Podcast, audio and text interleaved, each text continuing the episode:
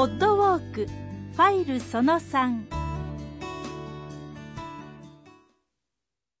はい、えー、花門へやってまいりました。この花門へ来るまでもそれなりの道があったわけでございますけども、左側に、えー、石垣を見ながらどんどん上がってきたところが花門ですね。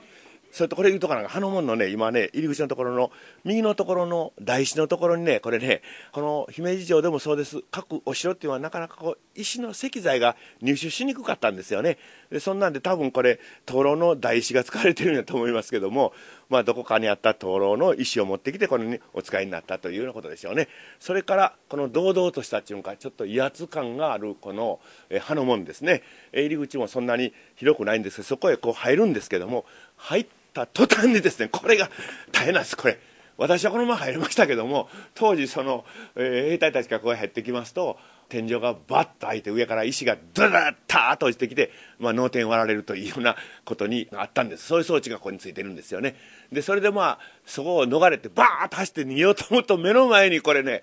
これも意地悪というのが当然のこととはいえもう本当に石の階段がブワーッと上がってるんですよね。でこれ走ってきてここ逃れてここに上がる時に何人の方がこれケツバツして倒れるかというんですか登りにくい階段でうわーっとふっとはいはいはい、はい、はいと、まあ、ここまでやったらってまいりました。西の丸からこの二の丸へ天守閣を目指して進んできまして、皆さんもお気づきでしょうか？天守閣が近くに見えますのになかなかたどり着けませんね。いくつもの門や折れ曲がった通路を通るたびにまるで迷路を歩いているような錯覚になりませんか？美しいだけではなく、これも姫路城の特徴の一つなんですよ。城外からの敵の行く手を惑わす仕掛けを持ちました。天下無双のお城なんです。ですから今まで通ってきた門や、これから通る門にも仕掛けがいっぱいあるんです。門の天井の板が外れ、そこから石を落とし、槍で突き、敵をやっつけるなどなど、いろんな工夫がされております。また白い壁には四角三角丸などの形の穴がありますね。これは様と言いまして防御の壁なんですよね。丸と三角は鉄砲で狙い撃ちをするための穴。記録ではこの鉄砲様が2522箇所。四角の矢の方が603箇所あったと言われておるんです。現在残っているのは内車のものだけですが、その数は287もあります。よく考えられたお城ということが歩いてみてよくわかりますね。またこの二の丸から見える二の門櫓の屋根にある鬼瓦の中で城主であった黒田官兵衛義高のものという説の十字門の印がある瓦があります。豊臣秀吉の軍師でありました黒田官兵衛義高がキリシタン大名であったことから生まれたとの説ですが実際にはこの門瓦は黒田家城主の頃のものというよりも江戸時代の頃のものらしく当時は魔除けとしてこのような門がよく掘られたとも言われておりますね。しかし日本のお城では珍しい門瓦です。よーく見上げてじっくり見てください。それでは地図に従って二の門、穂の門へと進みましょう。さあ、えー、十字架を見た後にですね、そのまま道なりに進んでいきたいと思います。えー、今このですね、えー、葉の門が右に見えておりますが、どんどん進んでいきましょうね。そうしますと、二の丸の石垣が見えてきました。面白いですね。なぜか知りませんけど、突然はここに丸太がこうね支え棒に使われているのが割と裸で出てるんですよねああいうところ割としっくり真っ赤いの思ったらそうでもないんですよねそして右側にも土塀が見えておりますここにもですね様がいっぱいありまして丸い様えー、長方形の様、そして四角い様、三角の様ありますね。えー、ここからも下の人々を弓とか矢で狙ったんですよね。そしてこの左側の二の丸の塀にも様がいっぱいあります。あ、これ長方形の様ですね。これ明らかに弓矢の人のための様でしょうね。えー、そんなところがありまして、うわー、だんだん迫ってまいりました。石垣がぐーっと圧迫感がいっぱいありますね。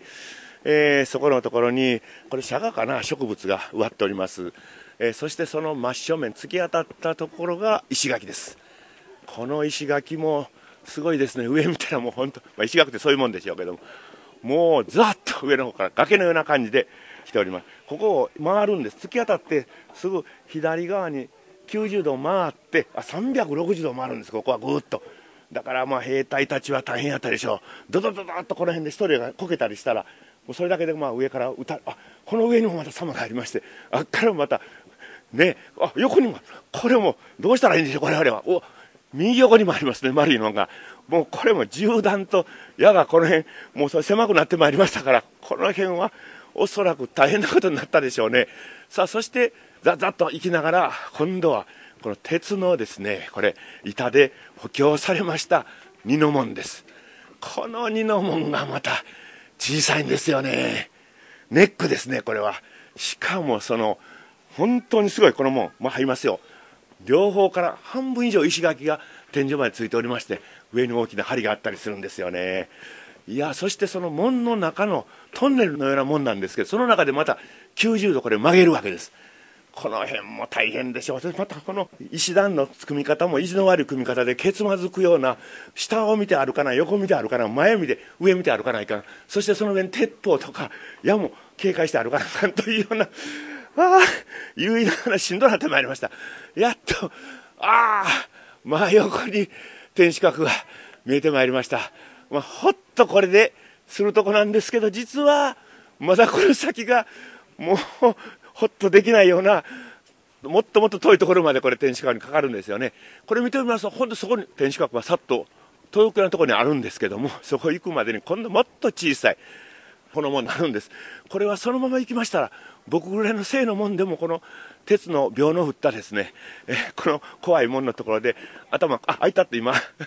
向こうのアベックさん、開いた言うてはりましたけども、あの方大きいですから、私は、私も言うかな、これ。おお、こらかやっぱりこのということで、城の方もですね、頭打たんように赤いこうね、ひらひら上につけてくれはるんですね。このもん、これはもう全部これ鉄で囲っておりますね。中は木でしょうけども、鉄の秒でもう打ちまくってるという、これやっぱり鉄砲とか大砲とかが怖かったんでしょうね。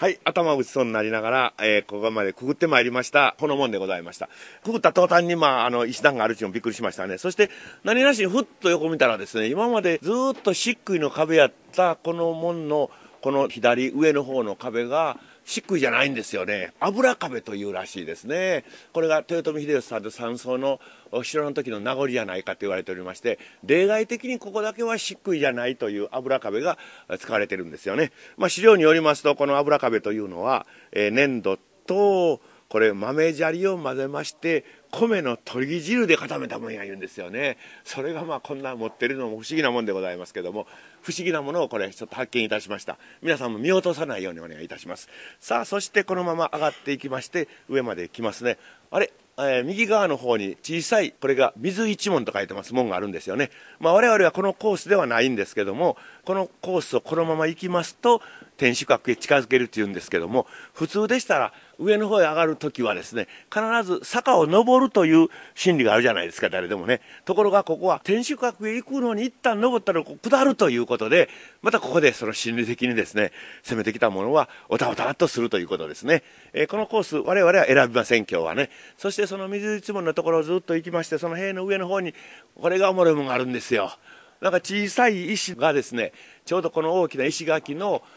上から3分の2ぐらいのところにポコッとあるんですけど、そこにネットが張ってるんですよね。行々しいネットですよ。もう、鉄の枠の上にですね、これ、多分銅かなんかで編んだネットやと思います。持ち焼き網のようなもの乗ってまして、そこのところに、小さい、こう、どういうんですか、半円形の石がちょっと突っ込んであるんです。それでそのままこう、目をスーッと下の方へ行きますと、ここに説明書があるんですよね。乳母が石と書いております。えー、ここにまあ、丁寧な説明書がありますが、省略して申し上げますと、えー、橋場秀吉、豊臣秀吉さんがお城を作りになった時に、先ほどの門の下の土台の石もですね、本来の城の石と違うものがありましたですね。それと同じように、まあ、この姫路の町に住んでたおばあちゃんが、秀吉さんが石で困ってはんやったら、えー、私の使ってたこの石臼の石をあげようないかいということで、教室中ですか、秀吉さんに差し上げたということですね。それをちょうどあの間に隙間が空いたからおそらく半分に割ってですね、そこにまあ使ったということで、まあ、秀吉さんが感激して、乳母が石という名を付けはったということです。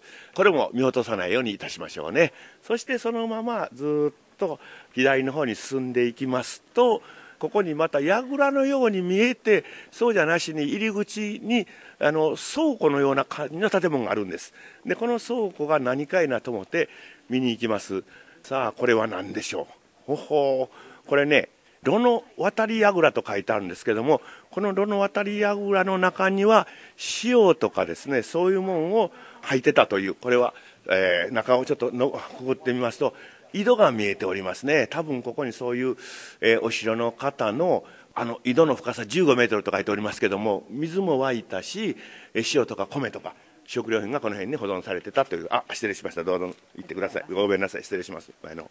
さそんな感じでこうそこを今見ましてああここも面白い。これも見落としたらあきませんね。姫路城の門瓦。このスペースなかなか見るところが多いですね、えー、まあ一番最初資料室の時に申し上げましたようにこのお城は次々と上司さんがお代わりになったといろんな理由があってお代わりになったんでしょうけどもそういう方々のこの歴代の上司さんの家紋のついた瓦がここにちゃんとこうで瓦を埋める台のようなものが作ってましてそこのところにいっぱいありますね、えー、私門のことはよう分かっておりませんけど見たことあるようなものがあったり初めて見るものがあったりいたします。これもどこの説明書を見ればどのお殿様のご門やことは分かると思いますのでちょっと要注意でございますね。それからさらに行きます。うわ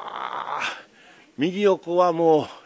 直立した天守閣の壁なんですよね。で左横の方は先ほど言いました渡り櫓というのが続いてるんですけどもここはですね葉の渡り櫓ということで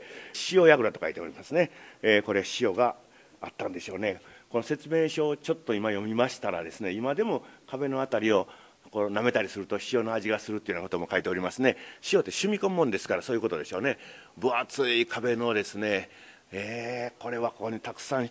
塩は一番大事なもんですからねあったんでしょう。そしてこのままそのあさり櫓をずっと行きますと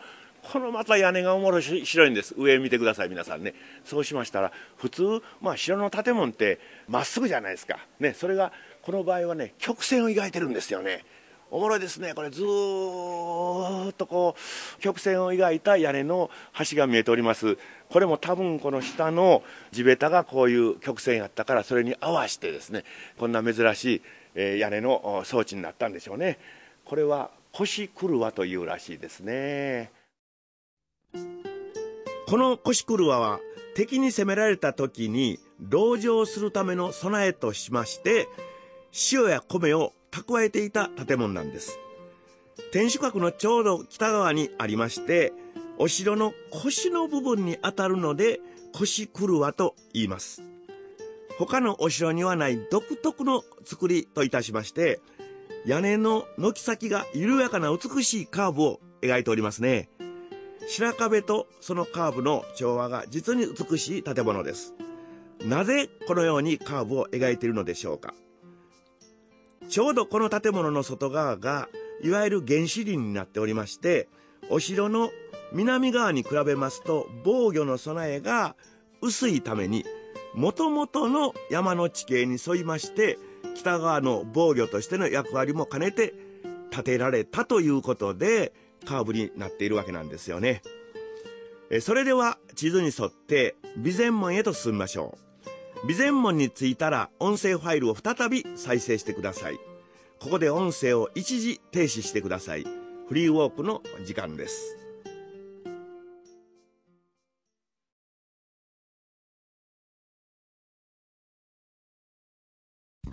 兵庫の大別荘姫路城探検さて備前門に到着されましたか？この備前門をくぐった目の前に広がる広場この辺りのことを備前丸と言いますこの備前丸には池田輝政が客と会見する対面所や夫人の徳姫の住む御台所などがありました明治15年には残念ながら火災で消失してしまいます。二層櫓や長坪根などの建物もあったと言いますね。ここから天守閣を見上げると、その大きさには本当にびっくりいたしますね。ここで一つ、姫路城築城の時の伝説をご紹介したいと思います。池田輝政から命令を受けました大工の棟梁桜井源兵衛は9年間寝る間も惜しんで天守閣を作る仕事に打ち込んだと言いますようやく完成した後源兵衛は妻を伴いまして天守に登りました。その時妻は源兵衛にお城は立派ですが惜しいことに少し辰巳東南ですね。辰巳の方角に傾いて見えますよと言いました。丹精込めて作り上げた天守閣のはずでしたが実際に自分も見てみると少し傾いていたんですね女の目にわかるほど傾いているのなら自分が測った寸法が狂っていたのに違いないと源兵衛は飲みを加えて天守閣から飛び降りました。本当の理由は東と西の石垣が城の重みで沈んだためでこれは昭和の解体修理の時に確かめられております。それではこの備前丸で一休みしてもいい。見晴らしのいい景色を眺めてもいい。姫路城をバックに記念撮影するのもよしです。あとはお城の中にはトイレがございませんので、ここでおトイレをお済ましください。この後はいよいよお城の天守閣へ入っていきますよ。天守閣からはルート C になります。入り口で靴を脱いでスリッパを履き中に入りましたら音声ファイル4を再生してください。フリーウォークの時間です。